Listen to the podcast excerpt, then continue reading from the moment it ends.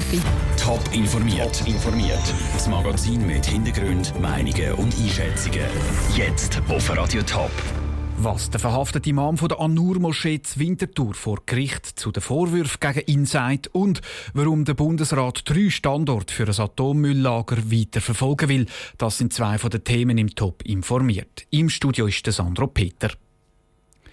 Er soll einem Gebet in der umstrittenen An-Nur-Moschee Winterthur zu Gewalt und Verbrechen aufgerufen haben. Heute steht der betroffene Imam vor dem Bezirksgericht Winterthur. Die Staatsanwaltschaft fordert eine bedingte Gefängnisstrafe von 18 Monaten und einen Landesverweis. Die Verteidigung einen Freispruch. Der Michel Eckimann ist für uns am Gericht. Michel, was sagt denn der Beschuldigte selber zu den Vorwürfen? Zu dem, was am 21. Oktober in der Anur-Moschee tatsächlich passiert ist, wird der Anklagte nichts sagen. Er hat einfach zugegeben, dass er die Predigt gehalten hat, aber er streitet auch ab, als Imam gearbeitet zu haben. Er hat lediglich gesagt, dass er die Predigt gehalten hat. Der Beschuldigte soll ja in sozialen Medien auch Fotos von Gewalttaten geteilt haben. Was sagt er denn da dazu? Zu diesen schrecklichen Fotos mit abgetrennten Händen und abgetrennten Köpfen hat der Anklagte nicht viel gesagt. Er hat zugegeben, dass er die auf seinem Handy hat und dass sie auf Facebook sie zugänglich waren, aber er hat nicht zugegeben, dass er das teilt hat. Er hat lediglich in einem Kommentar geschrieben, dass er solche Gewaltakte nicht gut findet. Wie hat denn der Anklagte vor Gericht auf dich gewirkt? Er hat ja gesagt, dass er krank sei. Weiter hat er gesagt, es gehe ihm gar nicht gut. Das ist heute jetzt bei der Verhandlung noch nicht so fest übergekommen. Er hat auf mich gewirkt, als gehe es ihm den Umständen entsprechend gut. Er ist seit einem Jahr in Haft. Da bleibt sicher etwas hängen. Aber für mich hat er den Eindruck gemacht, als gehe es ihm gut und als wäre er sich bewusst, was er Schlechtes gemacht hat. Auch wenn er nicht zugegeben hat, dass er zu Gewalt aufgerufen hat. Danke, Michel Eckimann. Der Prozess am Bezirksgericht Winterthur läuft noch. Wenn das Urteil bekannt gegeben wird, ist noch unklar. Mehr Informationen gibt es auf toponline.ch. Was ändert sich alles im neuen Fahrplan von der SBB? Die Verantwortlichen haben heute den neuen Fahrplan vorgestellt. Im Top-Sendegebiet gibt es am 10. Dezember verschiedene Veränderungen. Noah Schäfer und Andrea Nützli. Über eine Million Reisende sind täglich mit dem Zug unterwegs. Oder 10.000 Züge von der SBB durch die Schweiz am Fahren.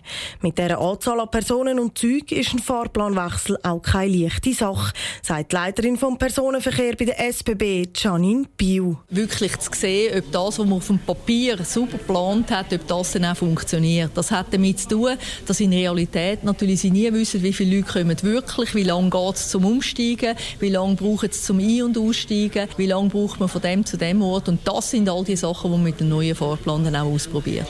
Das Jahr werden vor allem in der Romandie und im Tessin der Fahrplan angepasst.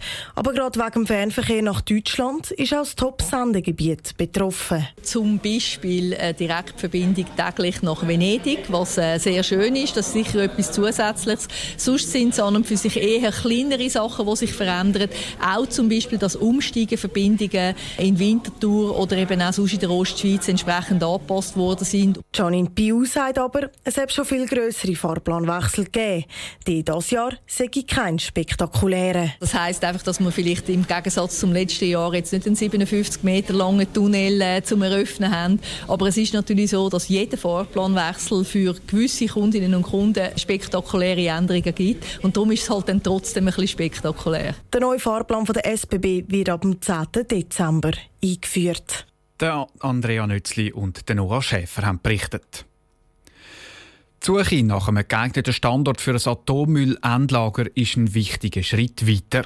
Der Bundesrat will drei Standorte weiter untersuchen lassen, auch im Top-Sendegebiet. Auch die Bevölkerung soll sich dazu äußern können.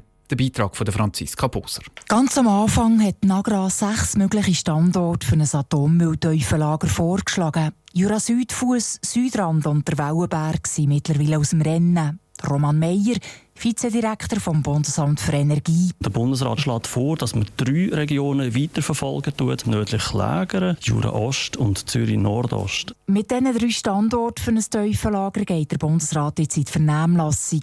Gesucht wird ein Ort für ein Tiefenlager für schwach- und mittelradioaktiven Abfall und ein Ort für hochradioaktive Abfälle. Insgesamt geht es um etwa 100.000 Kubikmeter Abfall, der muss entsorgt werden Man kann sich das bildlich vorstellen, indem man ähm, die Bahnhofshalle von Zürich vor Augen hat. Die Abfälle lagern zurzeit entweder bei den Kernkraftwerken oder sonst in den Zwischenlagern im Kanton Aargau. Radioaktiven Abfall, das ist Abfall, der verständlicherweise niemand gerne neben seinem eigenen Garten wette. Die betroffene Bevölkerung sei darum von Anfang an so gut wie möglich involviert worden, sagt Roman Meyer. Wir haben Regionalkonferenzen gebildet und dort Gegner eingebunden. Wir haben auch immer wieder in die Haushalt äh, Dokumentationen geschickt. Wir haben das Gefühl, dass wir hier saubere Arbeit geleistet haben. Natürlich rechnen wir mit Widerstand, das ist selbstverständlich, aber wir sind trotzdem zuversichtlich, dass wir eine Basis schaffen für das ganze Verfahren. Gestützt auf die Vernehmlassung will der Bundesrat definitiv entscheiden, ob er mit den drei Standorten in die nächste Etappe will. Für Entscheid sind verschiedene Faktoren wichtig. Primär ist es wichtig, dass sich der Boden, also die geologische Beschaffenheit für ein Teufellager eignet. Der Beitrag von Franziska Boser. Ende nächstes Jahr muss die Nagra entscheiden, für welchen Standort schlussendlich ein Rahmenbewilligungsverfahren ausgeschafft wird.